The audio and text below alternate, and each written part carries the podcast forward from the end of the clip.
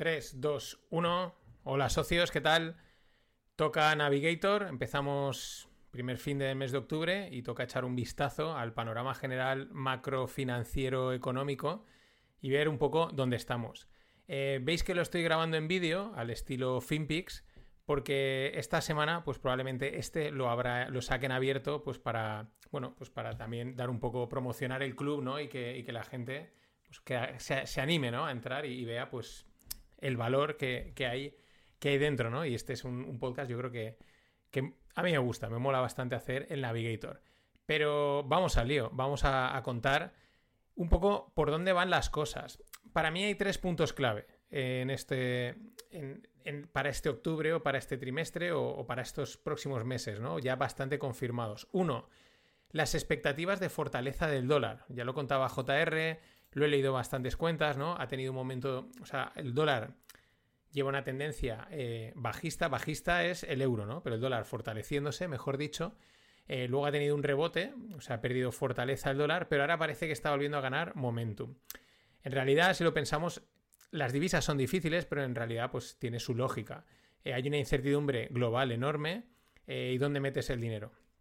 Pues no es que Estados Unidos esté mucho mejor, pero en el, como decíamos en el podcast, en el país de los ciegos el tuerto es el rey. Entonces, mm, pues ¿qué quieres que te diga? Mejor tenerlo en dólares que a lo mejor tenerlo en cualquier otra divisa, eh, pues porque vete tú a saber, ¿no? Más luego aparte tenemos la parte de los tipos de interés, ¿no? Claro, pues con unos tipos de interés que tienen allí ya muy altos, eh, pues mm, y aquí en Europa estamos retrasados, pues ¿qué vas a hacer?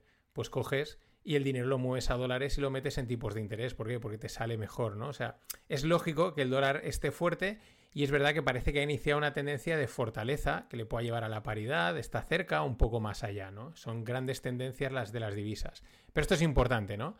La, la fortaleza del dólar es una de las patas en las que ha vuelto a, salir a la palestra. Ya sabéis que esto va de narrativas y, de realidades, ¿no? Pero, pero conforme se habla, pues como que todo el mundo también se da cuenta de algo que está pasando.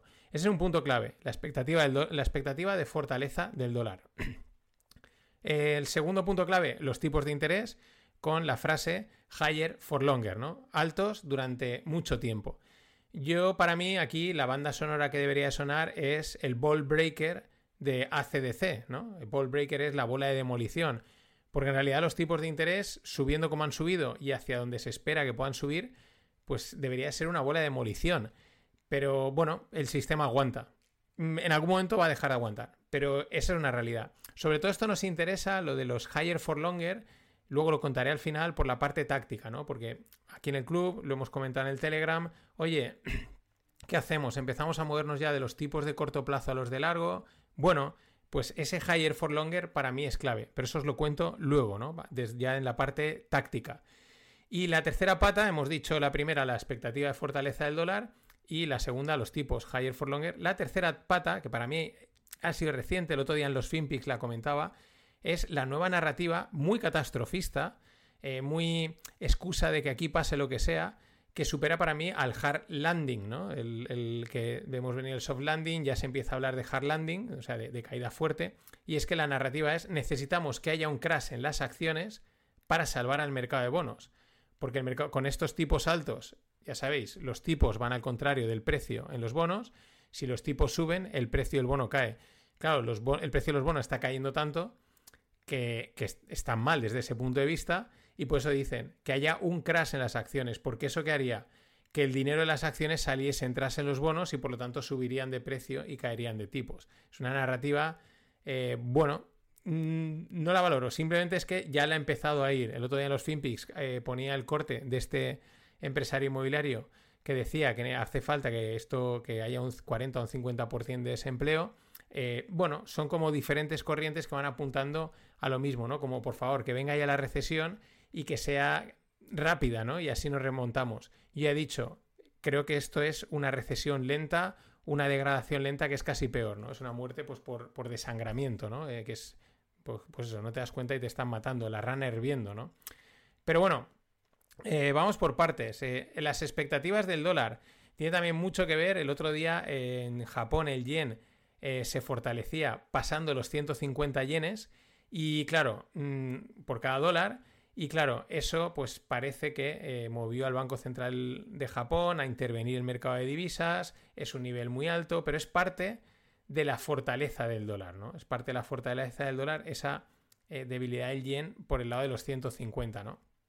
Pero bueno, eh, es un síntoma más. en toda esta parte de la fortaleza del dólar, claro, aquí conecto un poco, hacemos una puntita de, crítica, sí, bueno, una puntita, hacemos una punta grande de crítica, ¿no? En los últimos tiempos, eh, todo el wokismo, todos los criptos, todo este tipo de gente que no tienen ni idea de nada, literalmente, pues no, que si es que el fin del dólar, eh, el fin de la hegemonía estadounidense, porque ahora lo que va a venir va a ser el no sé qué. Bueno, pues los últimos datos es que el uso del dólar está en récords históricos, según los datos de SWIFT. Ya sabéis que SWIFT es la plataforma de transacciones internacionales eh, de, transferencias. Récord histórico. O sea, vamos, mm, marca un, un 46% de las transacciones que se han hecho en SWIFT FX han requerido dólares. O sea, punto. ¿vale? O sea, esto, esto abunda en la idea de que pues hay una demanda de dólares, hay una escasez de dólares el dinero quiere irse a los dólares por los tipos de interés, por, el, por la incertidumbre que hay, y que el dólar está más vivo que nunca. Punto. No hay más, que no hay más vueltas que darle. De morir, morirá, pero también morirá lentamente. Ya lo hemos comentado, los procesos de cambio de eh, divisas hegemónicas a divisas hegemónicas duran décadas. Décadas. Entonces, ahí no hay que darle punto. ¿Esto por qué nos vale esta parte también táctica? Que no la he escrito y ahora me ha venido a la mente. La parte final, ¿por qué?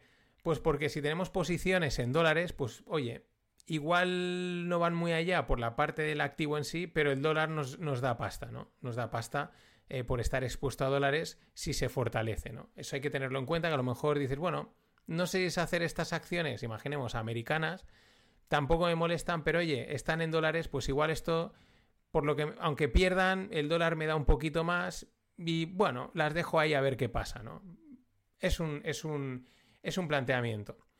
Eh, vamos con la parte 2, el higher for longer, ¿no? Eh, las hipotecas a 30 años están al 7,7%, una auténtica barbaridad. Claro, dice Bill Gross, el rey de los bonos, que, dice esto debería cerrar el mercado de, casas, ¿no? Está cayendo, pero, pero sigue aguantando, o sea, punto, no, hay más, es, es, lo mismo de siempre. Debería de caer, con estas cifras esto debería haber petado, ya, pero el sistema de momento no peta que tampoco es malo, oye, pues, pues bueno, una muerte lenta. Pero eh, vamos ahí al higher for longer. Dice Michael Harris que me gusta mucho, es un super quant eh, con ideas, pues eso, diferentes, que dice, si el 10 años llega al 10%, dice, lo cual yo creo que es bastante poco probable, eh, pero nunca digamos que, no, dice, el oro se iría a 1200, ¿vale? el oro caería. Dice, Quizás esto sea una estrategia geopolítica para quitarle poder a la moneda que están creando los BRICS que estaría respaldada por el oro, ¿vale? O sea, claro, los americanos es que juegan con ventaja porque su divisa es la que domina el mundo, ¿no? Entonces, si quieres crear una divisa, pues lo vas a tener complicado, ¿no? Es una estrategia, dice, yo aquí lo he dicho, dice, igual empezarían a, a decir que van a respaldarlo con cripto, lo cual es paso de respaldar una moneda con oro a respaldarla con, un saquito que está lleno de todo. Un poquito de paja, un poquito de mierda, un poquito de aire, o sea, cripto, ¿vale? Las cosas como son, o sea, eh, el que quiere... Es que es así, punto. O sea, es un sueño húmedo que de momento no ha llegado a nada y con el tiempo que lleva, pues ya creo que llega tarde. Sobre todo porque los grandes bancos y las grandes instituciones ya, vamos, han tomado ya las posiciones perfectas. Pero bueno, el higher for longer, que además nos lleva a otra cosa que comenté el otro día y hay que también tenerlo en cuenta, que son esas unrealized losses, ¿no? Los bancos siguen acumulando unrealized losses, bonos que cada vez valen menos, deuda que cada vez vale menos y está ahí. Bueno, el sistema lo aguanta, ¿no? Eh, la tesis es esa, que los tipos mm, están altos y pueden estar aún un poco más altos. Jamie Dimon decía que hasta un 7%. Él, lo ve bastante probable. Eh, Michael Harris suelta el 10% y dice, lo creo poco probable, pero no diría tampoco que no, ¿vale? Yo ahora luego, eh, pues ya he dicho siempre que se pasaron por lo alto, por lo bajo y se pasarán por lo alto. Pero la tesis de los tipos es higher for longer. Con todo esto, aquí os pongo otra información que es llamativa. O sea, no sé cómo interpretarla. Lo digo literalmente que son los depósitos de la gente en los bancos comerciales.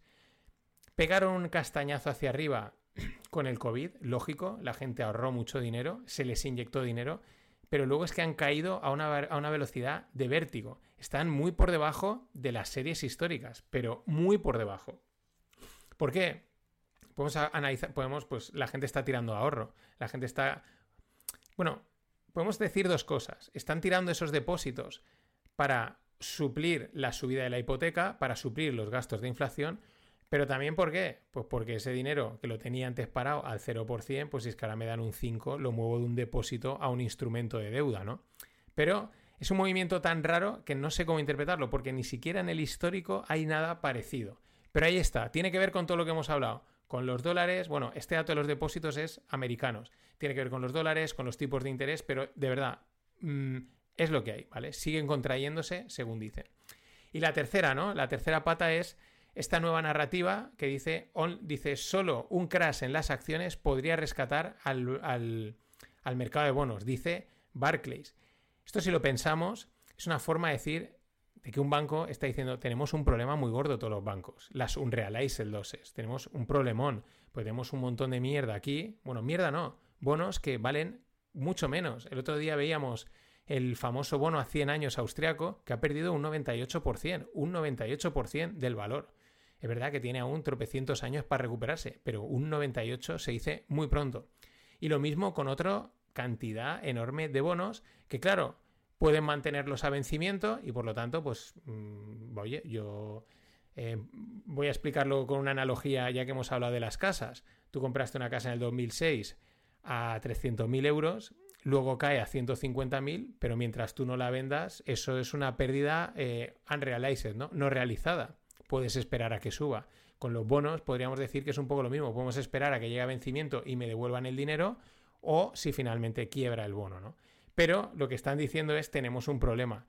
El problema es tan gordo que, que, quiebre, o sea, que quiebre, que se pegue una piña al mercado de acciones. O sea, imagínate, imagínate, el problema es tan gordo que la salvación es que uno, un mercado como el de acciones se vaya al guano y así salvamos a otro mercado porque el mercado de bonos es infinitamente más grande, ¿no? Eso es un pepinaco de mercado. Pero es una narrativa que empieza a ver, ¿no? Eh, vamos, yo creo que va a sonar en los próximos meses. Eh, luego el mercado dirá, pues como queréis que quiebre, yo no quiebro, ¿vale? Esto es así. Como queréis que me vaya al guano, pues yo no me voy y voy aquí to the moon.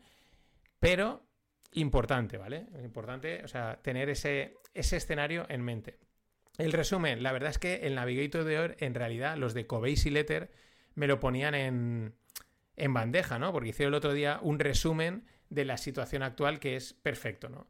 Y oye, pues si ya lo han hecho ellos, ¿para qué lo voy a hacer yo, ¿no? Y te lo ponen en bandeja, pues resumen de la situación actual. Dice, uno, las, las acciones están cayendo, por lo tanto, una recesión o sea, es porque se espera que, viene, que la recesión viene, ¿no? Recession is coming. Dos, el precio del, del petróleo está subiendo. ¿Eso qué significa? que no hay una recesión a la vista, porque si el petróleo subo es que hay consumo y eso quiere decir que no hay recesión a la vista. Fijaros, vamos uno a favor de la recesión, uno en contra de la en que no hay recesión, uno uno empate. Tres dice, los tipos de interés están subiendo, eh, que es como si tuviésemos, están subiendo a un nivel como si tuviésemos un 10% de inflación, lo cual aquí podríamos decir que apunta que, hay, a que va a venir una recesión. 2-1. Dice, el, dice el, oro está cayendo como si la inflación se hubiese ido. ¿Esto qué quiere decir? Pues si la inflación se ha ido es que ya la, recesión ha pasado, ¿no? Eh, pues nada, 2-2. Dice, los precios de las casas están subiendo como si los tipos de interés estuviesen cayendo. Daros cuenta, ha dicho, los tipos de interés están subiendo y ahora dice, pero las casas están subiendo como si los tipos estuviesen cayendo, ¿no? Porque normalmente, claro, cuando caen los tipos de interés, el crédito fluye y la gente compra casas y suben los precios de las casas. Pero aquí no, aquí tenemos los tipos subiendo y las casas subiendo. Esto no hay por dónde cogerlo. Dice, y punto 6, el comercial real estate, o sea, el inmobiliario de oficinas, está cayendo como si fuese el 2008. O sea, yo llevo mucho tiempo diciendo los FinPix, una de cal y una de arena, aunque aquí, paréntesis aparte, la realidad es que una de cal y una de arena hacen la masa buena. O sea, resulta que la de cal y la de arena, las dos son buenas. Pero ya sabemos que en el acervo popular, una de cal y una de arena quiere decir una buena y una mala. fijaros la contradicción, lo dispar que es todos los datos. Eh, aquí está resumido perfectamente. Una cosa me dice que los tipos están subiendo, pero otra me dice no, están bajando. Una cosa me dice esto debería estar quebrando, pero otra me dice no, esto debería estar booming, ¿no? Este debería estar despegando. Ese es el escenario actual. Por eso todo es tan dispar, es tan complicado. Datos y datos que apuntan a lo bueno y a lo malo. Aquí no pasa nada. Todo sigue para adelante y todo el mundo sigue, en realidad está flipando, ¿no? A nivel macro. Eh, ¿Qué conclusión sacan? Dice, es como, es como si fuese un punto de inflexión, ¿no? Cuando llegan, cuando hay cambios, eh, se producen mm, distorsiones, ¿no? Por ejemplo, ahora me ha venido a la mente el escenario en el mar. Cuando tú vas navegando y te vienen los vientos en una dirección y va a haber una rolada de viento, el viento hace cosas raras. O sea, el viento de repente se va, vuelve, pega un giro, vuelve, se para totalmente. Eso es una señal de que el viento va a pegar un giro totalmente, ¿no? Esto es algo parecido. Tenemos en una situación en, la economía en la que están distorsiones, o sea, las correlaciones no cuadran, esto no cuadra con lo otro, y eso quiere decir, pues bueno, que hay un cambio, un, cambio, pero ya veremos hacia dónde, cuál es el tipo de cambio, ¿no? Eh, ¿Qué dice? Estamos enfrentando una nueva realidad, no tengo ninguna duda, sobre todo vamos a ver el impacto de la inteligencia artificial porque está acabando con todo y creo que el impacto no sé ni cuál va a ser y eso es lo que a mí más me preocupa, que no soy capaz de ver qué es lo que va a quedar en pie y qué es lo que no. Y eso va a tener un impacto también en la economía y en una posible crisis. Eh, los tipos de interés, dicen en Covisi Letter, son la nueva normal, higher for longer. Y dice, la pregunta es, y esta es la buena, dice, ¿pueden las acciones mantenerse en los niveles que están con estos tipos de interés tan altos? Porque claro, el dinero dice, oye, yo para estar en una expectativa de que me vas a dar a un largo plazo, históricamente el SP ha dado un 7, un 8%, con riesgo, pues me voy a, a unos bonos que me están dando un 5, 5 y pico sin riesgo. Es que es, es, que es un no-brainer que dicen. Para cerrar, la parte táctica, sobre todo porque la han preguntado en los últimos días y es, es interesante. El higher for longer creo que se va a cumplir, ¿vale? Porque ya lo he dicho, que se pasaron con los tipos de interés por la, en tiempo y en cantidad por lo bajo, estuvieron mucho tiempo muy bajos, y creo que se van a pasar en tiempo y cantidad por lo alto. Creo que van a estar mucho tiempo muy altos, más incluso de lo que nos podemos imaginar, ¿vale? Van a estirar el chicle hacia arriba. Ley de Murphy, aquí yo no he hecho ningún análisis econométrico. Ley de Murphy pura y dura. De momento estoy acertando. Puntito para, puntito para los no financieros. Pero el higher for longer, ¿qué quiere decir? Vale, Ahora tenemos los tipos de, largo plazo, 10, 20 años, pues digamos en un 5%, ¿vale? Por redondear, por poner un número fácil. Ya es un buen nivel para entrar, porque el bono está desplomado en precio y a largo plazo pues nos llevaríamos una rentabilidad del bono, ¿no? La rentabilidad anual del bono, que es ese 5%, más luego aparte, si en un futuro cayesen los tipos, la subida de precio, ¿no? O sea, oye, mm, es un... O sea, eso pinta ya muy bien. ¿Cuál es el miedo que puede tener mucha gente? Oye, uno, perderme la oportunidad, es el momento ya de entrar, y si caen los tipos y me he perdido esa oportunidad de 5%, o incluso si me pierdo una oportunidad mejor. Es decir, en caso de que lleguen a un 6 o un 7%, ¿no? De que lleguen un poquito más arriba. Claro, eh, el miedo realmente, ¿cuál es? Que lleguen a esos niveles y caigan rápidamente, ¿no? Que no te dé tiempo a, pillarlos, ¿no? Porque te despistes y tal y como tocan, entra la recesión y desploman los tipos. Y, joder, se me han pasado, ¿no? Tuve la oportunidad de pillarlos a un 5, 6 o 7, pero es que esto ha sido tan rápido que no me he dado cuenta. Por eso digo la importancia del higher for longer, porque de cumplirse ese higher for longer no va a haber ninguna prisa. Ninguna. Los tipos van a estar altos durante bastante tiempo. Imaginemos que ahora están en un 5, se tiran así dos años o se suben a un 6 o un 7, dos o tres años, tienes tiempo de sobra. O sea, no se te va a pasar la oportunidad. Por eso, para mí, las dos opciones son buenas, por lo que hemos visto. ¿Qué dos opciones tenemos? Uno, mm, es decir, perdón, eh, la pregunta, ¿no? Dicho esto, ¿qué hacemos, no? O sea, que mucha gente, oye, ¿qué hago, no? Eh, ¿Empiezo a mover el dinero que tengo en renta fija de corto plazo, que ha estado rentando muy bien, allá a los de largo plazo porque los tipos no se van a mover? O me sigo quedando a, la espera? Pues para mí las dos opciones, que me había adelantado, son buenas. ¿Por qué? Porque mm, creo que con ninguna de las dos te vas a equivocar. Es decir, uno, si quieres y te apetece puedes ya empezar a meter algo en esos bonos de larga duración, porque oye, asegurarte hoy un 5% a largo plazo, a 10, 15 años, está de maravilla. O sea, es que está de maravilla. Ahora lo vemos como, ay, ¿dónde? Pero es que si miramos los últimos 10 años, te hubiesen dado un 5 y lo hubieses cerrado con los ojos cerrados, pero como loco, ¿no? Y los tipos van y vienen, estarán tiempo altos, pero también en un futuro caerán, seguro. Oye, asegurarte ya un 5 está muy bien. Si quieres esperar con ese dinero en renta fija de corto plazo, que te va rentando muy bien también, a ver si llega a ver si aún esos tipos de largo plazo llegan a ese 6, 7 o un poco más, pues también me parece una buena opción. Ya digo, creo que ninguna de las dos opciones va a ser equivocada. La decisión depende de tu incomodidad. Es decir, si ves que esos fondos de renta fija de larga duración al 5% te hacen ojitos, ¿vale? Y te están haciendo ojitos y, no puedes dormir eh, pensando en la oportunidad que estás pesando, dejando pasar, ostras, que es un 5, es que, pues oye, coges, le metes y ya está, y te quitas los nervios sin ningún problema. Que por el contrario dices, no, yo prefiero esperarme a ver si esto tira un poquito más y en vez de un 5 le rasco un 5 y pico, un 6 o incluso un 7. Pues también está perfecto. También es verdad que depende del capital de cada uno. Habrá quien podrá ir escalando esa entrada y habrá quien dirá, pues ¿cuándo lo hago? Pues lo hago ahora o lo hago más adelante.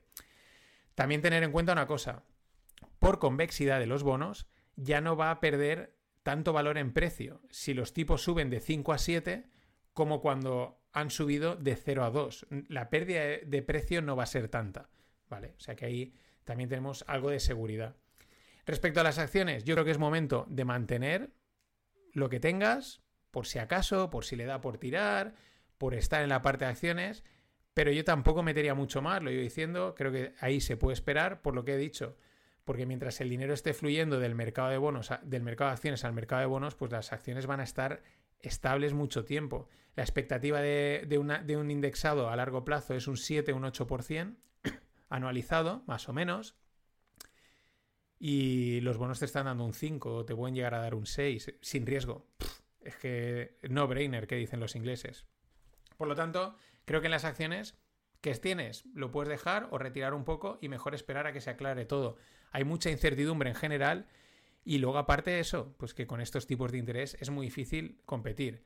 Y además, para cerrar, el escenario de gran lateral en los índices sigue construyéndose. Seguimos ahí, seguimos, va pasando el tiempo, para arriba, para abajo, para arriba, para abajo, y ahí está la trampa de un gran lateral, que es una tesis que muchos llevamos diciendo desde hace tiempo.